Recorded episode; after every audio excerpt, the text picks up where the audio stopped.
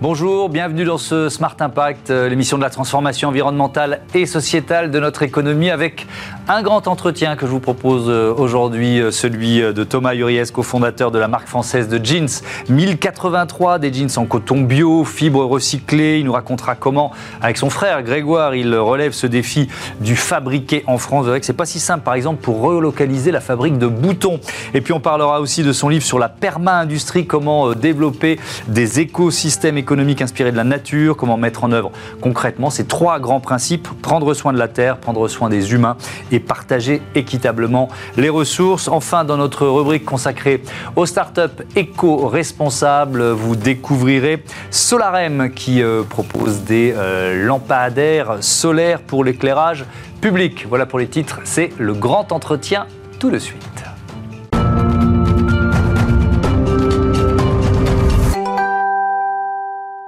Le grand entretien de ce Smart Impact avec Thomas Uriès, bonjour. Bonjour. Bienvenue, vous êtes le cofondateur de 1083, marque de jeans fabriquée en France, créée en 2013 avec votre frère euh, Grégoire. Et puis vous publiez également euh, ce livre, La Perma-Industrie, comment le développement d'écosystèmes inspirés de la nature est en train de euh, changer le monde. Voilà, je le mets là pour qu'on le voit bien, coécrit avec Eric Boel, Audrey Pratt et Jean-Marc Bouillon. On y consacrera du temps évidemment dans la deuxième partie, dans la seconde partie de, de cette interview.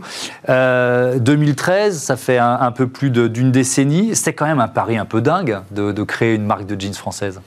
Oui, c'était assez original à l'époque, c'était même un peu anachronique, mmh. parce que le Made in France et le financement participatif, le mode de lancement commercial qu'on a adopté n'était pas connu. Donc en effet, on donnait pas cher de notre peau, même nous-mêmes. L'ambition du projet, c'était de vendre 100 jeans. Et on en a vendu 1000, donc on était tous surpris de connaître cette, euh, ce développement-là. Mhm.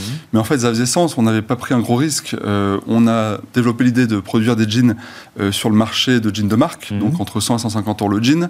Quand on voit le nombre de jeans de marque dans la rue, des Levi's ou d'autres marques, on ne mhm. peut pas les citer, on voit qu'il y a un gros marché. Et puis on a adopté le modèle de distribution en circuit court, qui est le même que celui euh, de l'agriculteur qui va sur le marché ou de la fast fashion qui vend sa production dans ses propres magasins. Et donc, euh, ces circuits courts mêlés à ce positionnement euh, moyen haut de gamme, mhm. et eh bien en fait, ça laisse de la place pour produire en France avec donc moins de marge de distribution, mais plus d'argent pour euh, produire local et produire écologique. alors, on y reviendra euh, effectivement au prix et, euh, au nombre d'intermédiaires, etc., etc. Mais donc l'objectif, c'est de fabriquer en France. Donc ça voulait dire qu'il fallait relocaliser. Il y a des filières qui n'existaient plus, tout simplement? Oui, ça n'existait plus. En fait, il n'y avait plus de fabricants de jeans en 2013. Plus du tout. Lancé, plus du tout. Mmh. on est allé voir un atelier qui faisait encore du prototypage de jeans, qui n'avait pas vendu ses machines. Et grâce à eux, le savoir-faire était encore là. Et donc aujourd'hui, c'est un atelier de deux personnes. Maintenant, ils sont dix à Marseille. Mhm. Et donc, on a grandi ensemble. Pareil pour le tissage, où euh, Eric Boel, qui est le co-auteur du, livre, mhm. euh, lui avait un tissage, mais il faisait plus de denim depuis des années. Et en fait, c'est grâce à sa maîtrise de son savoir-faire qu'on a pu retisser en France du denim et ensuite le développer chez d'autres tisseurs français. Euh, donc, il y a des filières qui, n'existaient plus. On, parlera des boutons tout à l'heure, parce que je trouve que c'est une histoire en soi qui est assez marrante à, à raconter. il y a eu des enjeux techniques qui étaient compliqués à relever, c'est-à-dire que vous parlez des machines. Il a fallu racheter des machines, faire revenir des machines, peut-être aussi trouver des salariés euh, ou former des salariés pour euh, travailler sur ces machines? Oui, il y a des enjeux techniques, il y a des enjeux humains, il y a des enjeux de formation, il y a des enjeux financiers, mmh. mais pas plus, pas moins que n'importe quelle start-up qui lance un nouveau produit où rien n'existe. Ce qui nous manquait profondément, c'est la croyance qu'on était encore capable de le faire. Euh, parce qu'on sortait tellement d'une vague de délocalisation qu'on pensait que c'était foutu et ça paraissait fou de recréer des jeans made in France, alors qu'en fait, rien économiquement parlant ne nous bloquait pour le faire. oui, mais enfin, il a quand même fallu sauver certaines filières. Je crois qu'il y a une date importante, c'est 2018, c'est ça, avec euh, Valrupt Industrie. Qu'est-ce qui se passe cette année-là? Qu'est-ce que vous décidez de faire? Alors, dans nos aventures, effectivement, on a connu pas mal de, de hauts et de bas. Mmh. Euh, parmi les bas, il y a des fournisseurs qui se retrouvent en grande difficulté et euh, qui ferment si on n'intervient pas. Et donc, on a repris cette usine Valrupt Industrie dans les Vosges, qui s'appelle aujourd'hui Tissage de France, qui fait le tissage de tous nos jeans quasiment. et donc, ce savoir-faire historique du jean et du coton, du tissage et du coton dans les Vosges, nous sert aujourd'hui fort, parce que c'est là qu'on concentre principalement le tissage de nos denim en France. Ça, ça vient bien de France, de Nîmes, ça vient de Nîmes, parce que j'ai lu plusieurs versions sur l'histoire. Ouais, c'est une légende. En fait, ce qui est génial dans le jean, c'est que c'est vraiment universel. Eh Vous avez, pour les Américains, c'est américain, parce que les vis, parce que la conquête de l'Ouest. Mhm. Pour les Indiens, c'est indien, parce que Indigo, le coloron du, de, Nîmes, mhm. euh, doit son nom au pays de l'Inde, Indigo, Inde. Euh, c'est italien pour les Italiens, parce que le mot jean viendrait de Gênes. Et c'est français pour les Français, parce que le mot de Nîmes viendrait de, Nîmes. De la ville de Nîmes. C'est ça qui est magique avec le, le jean, c'est qu'en fait tout le monde en porte, qu'on soit un homme, une femme, un jeune, un vieux, un catholique, un musulman, un jeune, un vieux, de gauche ou de droite, tout le monde porte du jean. Et c'est ce qui fait que ça fait un média super intéressant de la relocalisation et d'un monde qu'on pense plus durable. Un média, c'est intéressant ça, parce que le, le, nos, notre façon de nous, nous habiller, c'est déjà une, un message qu'on envoie, c'est ah ça oui, oui, c'est d'ailleurs le, le, sens premier, premier et primaire Oui. de la mode. Quand on était tous tout nus, qu'on vivait dans des grottes Oui.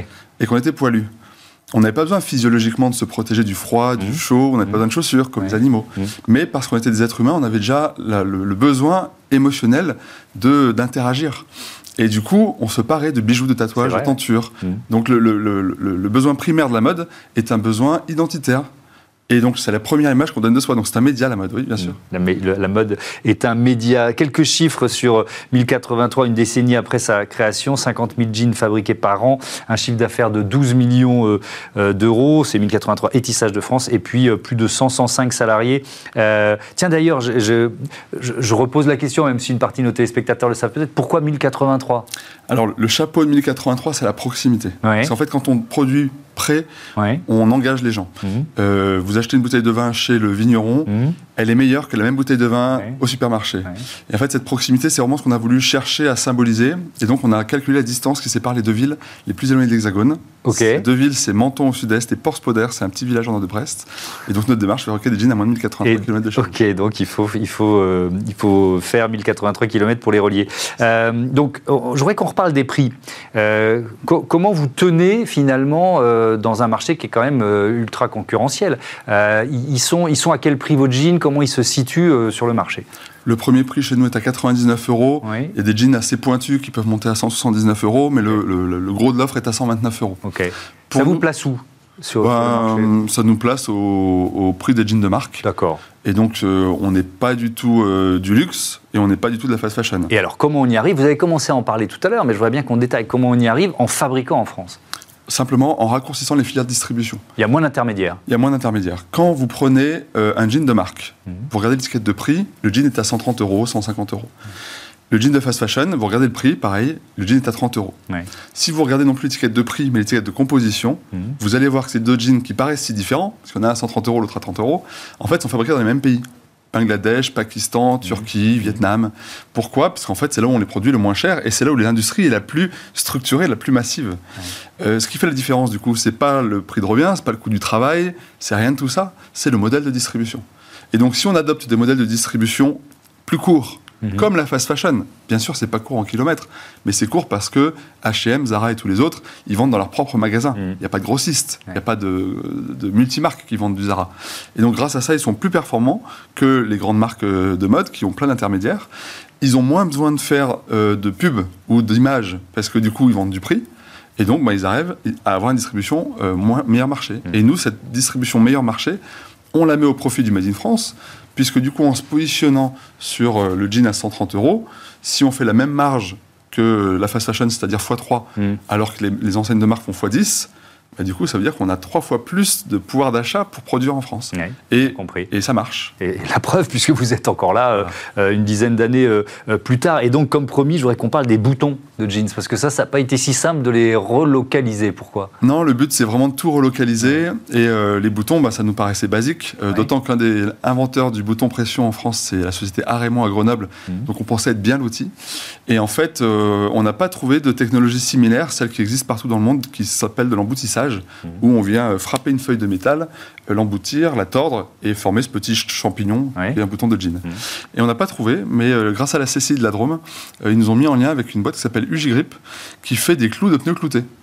Euh, et donc ça n'a rien à voir avec notre Ouais. univers de la mode, Ouais. sauf que le clou de pneu clouté, c'est un- c'est une autre forme de petit champignon Mhm. qu'on met sur un pneu au lieu de mettre sur son pantalon. Ouais.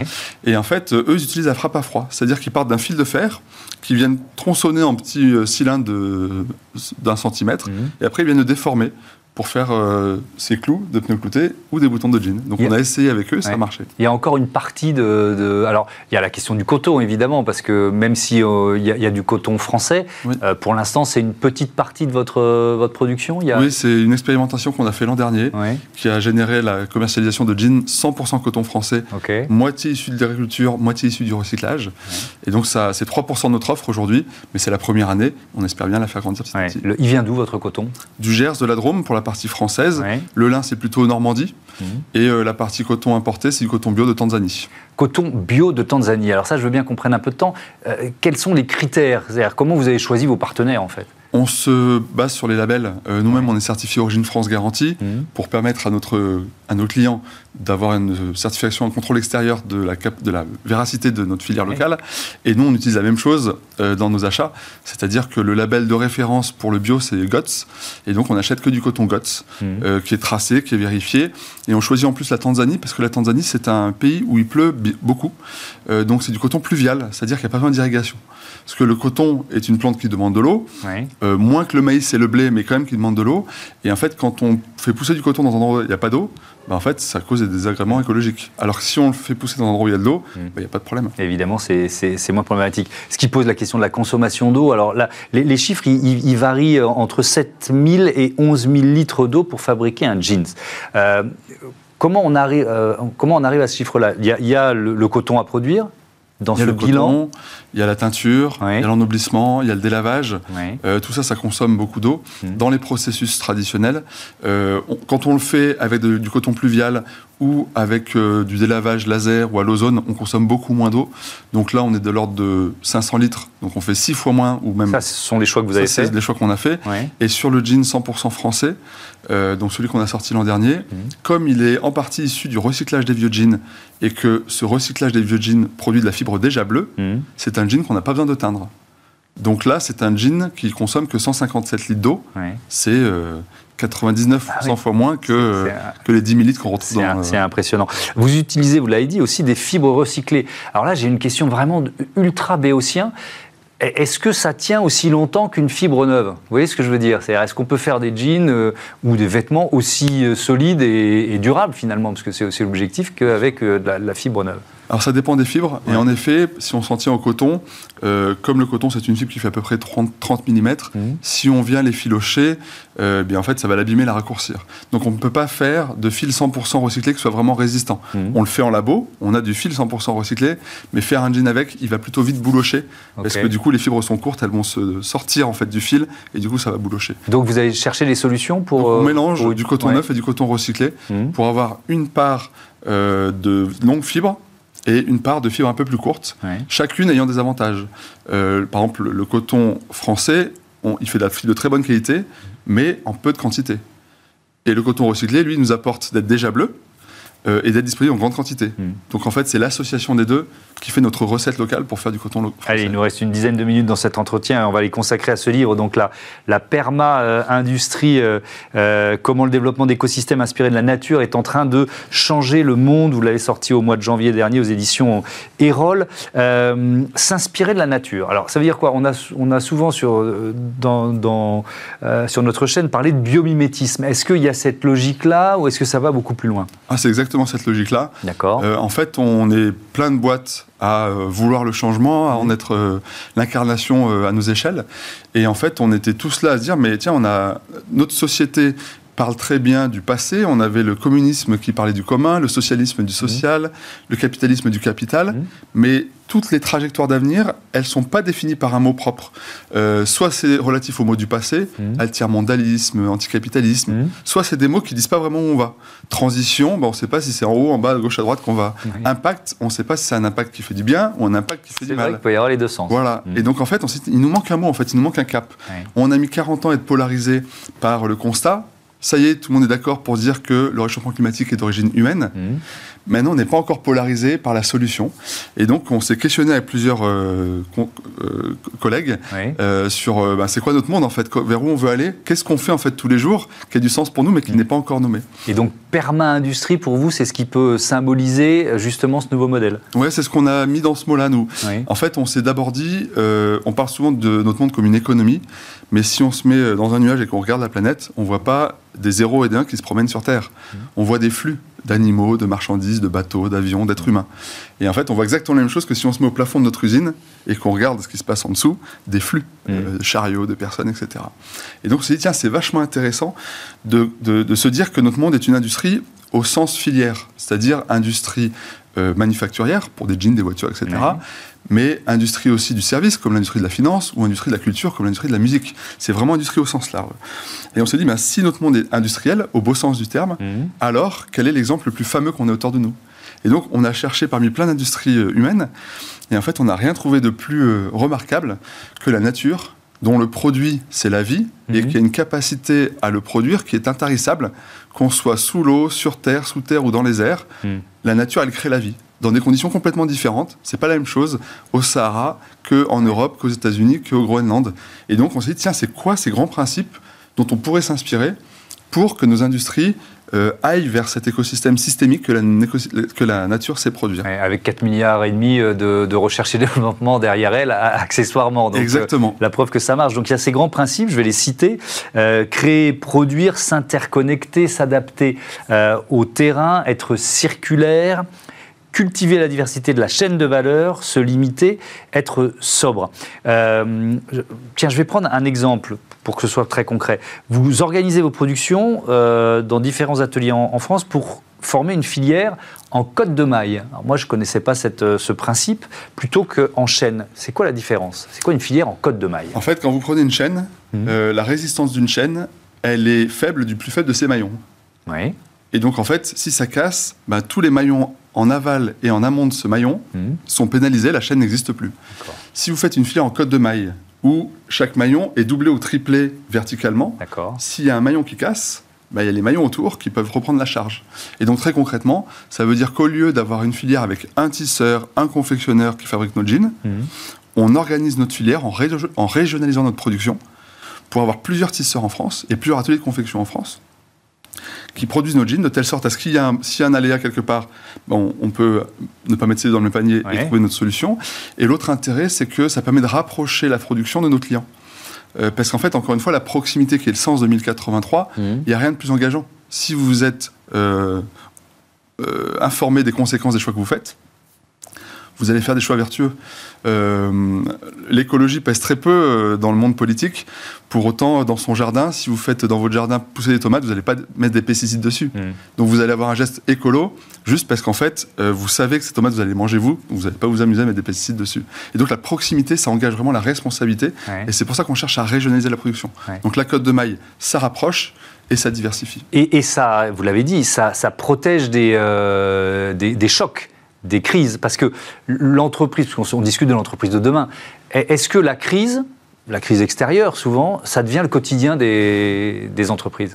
C'est ce qu'on C'est un peu l'impression qu'on a là depuis, euh, une demi-douzaine d'années. Donc est-ce que est-ce que c'est ça? Est-ce que forcément, parce qu'avec le, le, réchauffement climatique, de toute façon, on voit bien que les épisodes euh, sont plus violents, parfois plus nombreux, donc euh, il faut aussi que les entreprises s'y préparent, que les régions s'y préparent. Est-ce que pour vous, ça va devenir le quotidien des, des, entreprises, la crise? Oui, oui. Enfin, je sais pas, j'espère pas, parce que c'est quand même fatigant. Oui. Mais euh, je pense qu'effectivement, on est dans une bascule du monde où ce modèle macro, où on s'est spécialisé, mais à l'échelle de continent, bah, ça rend très fragile des transports. Et c'est transports sont très fragiles de l'énergie. Donc euh, oui, je pense qu'il y a vraiment une remise en cause des modèles d'entrepreneuriat mmh. et euh, la proximité, euh, le fait d'avoir des écosystèmes comme le fait la nature, interconnectés, proches du terrain, ça change tout, ça, ça, rend libre en fait. Je, je, on ne va pas faire tous les principes, hein, mais sur la circularité, et peut-être en, prenant l'exemple de votre entreprise ou, ou d'une autre entreprise que vous citez dans le livre, mais Qu'est-ce qui vous semble important euh, de mettre en avant quand on parle de circularité aujourd'hui? Alors aujourd'hui, l'économie circulaire, c'est quand même beaucoup développé. Oui, elle s'est démocratisée, on sait ce que c'est. On comprend ce que c'est. Nous, on l'a fait avec nos jeans euh, en coton recyclé. On mhm. le fait aussi avec des jeans en polyester recyclé qui sont consignés. Donc on va jusqu'à la récupération des vieux jeans pour en refaire des jeans neufs avec. Euh, mais il y a plein d'autres exemples. Dans le textile, on, on, en parle dans le livre. il y a Auchan qui remplace les sacs en polypropylène par des sacs en tissu qui sont faits en fibre recyclée. Mmh. Euh, les gens les achètent, les rendent à la fin, et avec les sacs en fin de vie, on refait des sacs. Et tout ça, c'est de la valeur ajoutée locale. C'est des économies d'énergie, euh, c'est des fibres naturelles ou recyclées. Mmh. Donc c'est infiniment plus vertueux et prospère pour notre économie locale et pour notre planète. Cultiver la diversité de la chaîne de valeur, c'est un peu ce qu'on disait tout à l'heure. Exactement, pas mettre ça dans le même panier. Sur la côte de maille. La, sobriété, parce que la sobriété, c'est le mot euh, euh, qui est devenu un mot politique euh, mm. depuis, depuis quoi, un an et demi, on va dire ça comme ça. Qu'est-ce que ça signifie pour une entreprise comme la vôtre? Est-ce que c'est aussi un moyen d'être plus résistant aux crises, d'une certaine façon? Oui, moi j'aime bien le dire de manière un peu plus provoque, se limiter. Euh, parce qu'en fait, euh, on l'apprend tous à nos enfants. On mange pas trop de bonbons, mm. tu vas avoir mal au ventre. Euh, donc on dit à nos enfants d'apprendre à se limiter. Et nous, professionnellement, économiquement, on veut toujours plus. Plus de parts de marché, plus de chiffre d'affaires, plus de tout. Et en fait, cette culture du plus dans un monde où les ressources sont finies, elle n'est juste pas possible. Mm. Donc au lieu de vouloir ce, développement à l'infini, on ferait mieux d'apprendre la satiété comme on l'apprend à nos enfants, mm. Euh, prends un bonbon, c'est bon, tu verras, c'est cool, mais un, ça suffit, pas besoin d'en prendre dix. Hmm.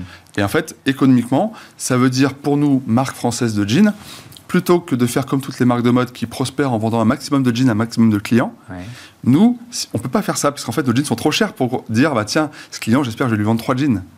Donc en fait, notre modèle de croissance, ça ne peut pas être basé sur la quantité, ça ne peut être basé que sur la qualité. Donc nous, on cherche à vendre à un maximum de clients le minimum de jeans. C'est-à-dire qu'on vendra les trois jeans, pas un seul client. On vendra les trois jeans si on arrive à ce que notre client qui vient soit content et qu'il en parle à deux amis. Et alors justement, j'allais vous poser la question, est-ce qu'il y a un effet communauté? À fond à fond. C'est la seule raison pour laquelle on explique notre croissance. Mm. On fait très peu de pubs.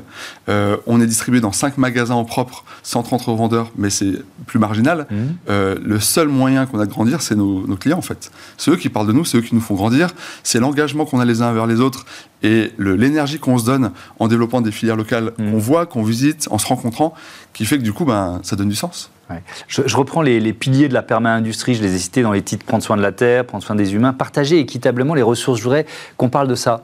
Euh, notamment sur le. Ça, veut dire quoi au sein d'une entreprise? Est-ce qu'il faut par exemple limiter l'écart salarial? Moi j'entends beaucoup ça dans les discours de politique entre le plus bas et le plus haut salaire dans une entreprise. Évidemment. Quand le but d'une entreprise, c'est juste d'avoir un maximum d'argent, hmm. bah, du coup, on se doute bien que par effet de vase communicant, il en reste moins pour les gens et moins pour l'environnement. Hmm. Euh, donc il faut limiter euh, c'est un des six principes, euh, la, financiarisation de ces entreprises. Nous, très concrètement, on ne verse pas de dividendes et on a des écarts limités de 1 à 5 maximum, entre le plus bas et le plus haut salaire. On n'est même pas de 1 à 3 aujourd'hui. Mais le but, c'est d'aller de 1 à 5 pour récompenser les talents mmh. quand on en aura les moyens. Par contre, 1 euh, à 10, 1 à 20, 1 à 30, c'est pas pour nous en fait. Ça veut dire que c'est de l'argent qu'on vient concentrer alors qu'on a besoin de nourrir la filière avec. Mmh. Et donc, c'est vraiment super important de répartir les richesses pour avoir les moyens d'investir dans les gens et dans l'environnement.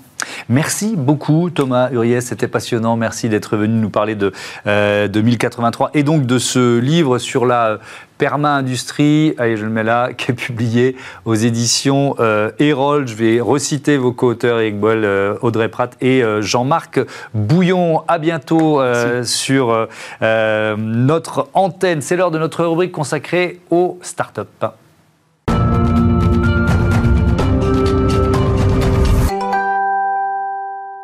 Smart avec euh, Denis Gris, bonjour. Bonjour. Bienvenue, vous êtes le cofondateur président de, de Solarem, vous l'avez créé en 2023 avec euh, Jean-Jacques Laurent, l'ancien patron de, de, PRB, euh, une histoire d'entrepreneur. c'est quoi l'idée de départ?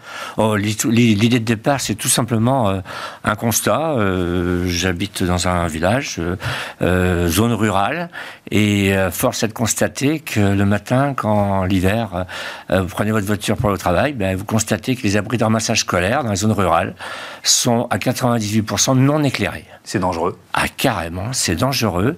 Donc là, à un moment donné, bon voilà, donc on va doucement. Les jeunes, bon, ok, ils ont un habit réfléchissant ou pas, mmh. euh, voilà. Et puis quelques semaines après, euh, bon, par la voie de presse, il y a eu une jeune fille qui a, bon, comment dire, qui a été, qui a trébuché. Bon, heureusement, le pire a été évité, euh, bousculé. Et là, je suis allé voir les élus de ma de ma commune. Il dit mais est-ce qu'on peut, pourquoi il n'y a pas ça? Et c'est tout juste pas possible. On peut pas faire du réseau électrifié euh, sur tous les villages euh, de France. Cher d'électrifier. Et là, euh, voilà. Donc vous avez, vous avez eu l'idée. Oui. Donc c'est quoi Ce sont des lampadaires, c'est ça? Alors ce sont des lampadaires à la base, mais j'ai rien inventé. Ça existe, mmh. sauf que je trouve que les lampadaires, je voulais quelque chose de design, c'est-à-dire qu'on rentre dans une démarche, j'allais dire toute nouvelle. Le monde est en train de changer, mmh. et je voulais un design, je voulais des panneaux solaires lampadaires qui soient incorporés à l'éclairage et non pas déportés, mmh. parce que bon, là aussi, il faut faire attention à l'idée de la pollution lumineuse, la pollution visuelle, j'allais dire. Bien hein. sûr, voilà. Et puis euh, c'est parti. J'ai commencé. Il y a des élus qui ont commencé à être très intéressés et, euh, et c'est la démarche est partie. Et là, euh, euh Monsieur Jean-Jacques Laurent, euh, que je connaissais et sa famille ont trouvé l'idée c'est intéressante. Et puis on est parti sur une nouvelle aventure qui s'appelle Solarem. Voilà. voilà. Donc des lampadaires solaires. petite info source ADEME et ministère de l'écologie. L'éclairage public, ça correspond à 41% de la consommation d'électricité des, des, des communes. Émissions 670 000 tonnes de, CO2. Euh, donc là, on a une solution qui est autonome, on a, on a bien compris, euh, qui s'adresse à qui? D'abord aux collectivités, sont vos premiers clients, ah. les communes? Alors, collectivités, entreprises, dans une démarche RSE. Après tout, euh, euh, éclairer les, éclairages extérieurs, ça aussi, c'est un vrai sujet, d'actualité d'ailleurs.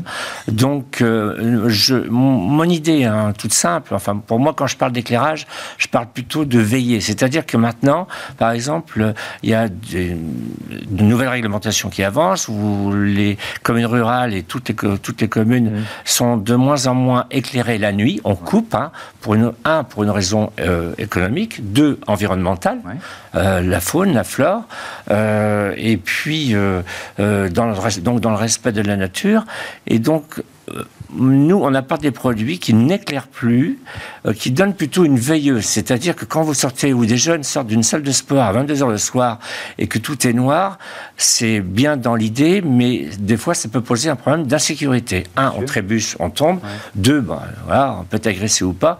Donc l'histoire, nous, c'est qu'on propose des produits qui donnent pas du tout le même impact en termes de puissance, parce qu'il ne faut pas. C'est simplement de veiller. En gros, une veilleuse, comme, comme on peut avoir une ah, à, côté de son lit. Absolument. absolument. Bon, en gros, c'est pas un slogan politique, mais bon, quand la France s'éteint, nous, Solarem veille sur elle. c'est un joli slogan, ça pourrait être un slogan politique, effectivement.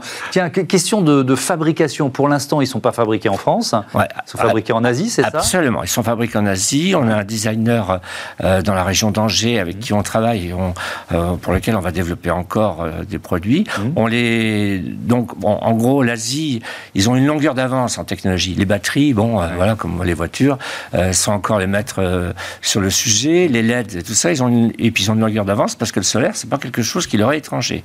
Bien au contraire. Mais moi, je on, va on commence à on construit un bâtiment depuis quelques jours d'ailleurs avec Monsieur Laurent et on va faire venir les pièces, on va les on va les, les comment dire faire les, les, les agencements on va aller faire les, euh, tout ce qu'il faut pour faire le, plus possible local. L'assemblage pour le faire. L'assemblage pour le, absolument, mais avec l'idée dans une deuxième phase, étape par étape, d'intégrer un jour des moules, faire des moules, designer, faire, faire comment dire, euh, produire à terme euh, quelques pièces et le maximum. On commence déjà à faire travailler les entreprises locales, en l'occurrence sur des, la métallurgie, sur des rallonges. On a un produit qui s'adapte sur les mains existants. Il est hors de question de faire ça à l'étranger. Au contraire, local, local. Et notre démarche aller aussi d'aller auprès des collectivités, d'aller dans une démarche le plus décarbonée possible. En gros, un maire euh, d'une commune rurale dit bah, écoutez, moi ça m'intéresse, comment on fait? Eh bien écoutez, monsieur le maire, est-ce que vous avez une entreprise locale, la plus proche possible de chez vous? Et on va prendre contact avec elle et c'est elle qui va installer. C'est-à-dire que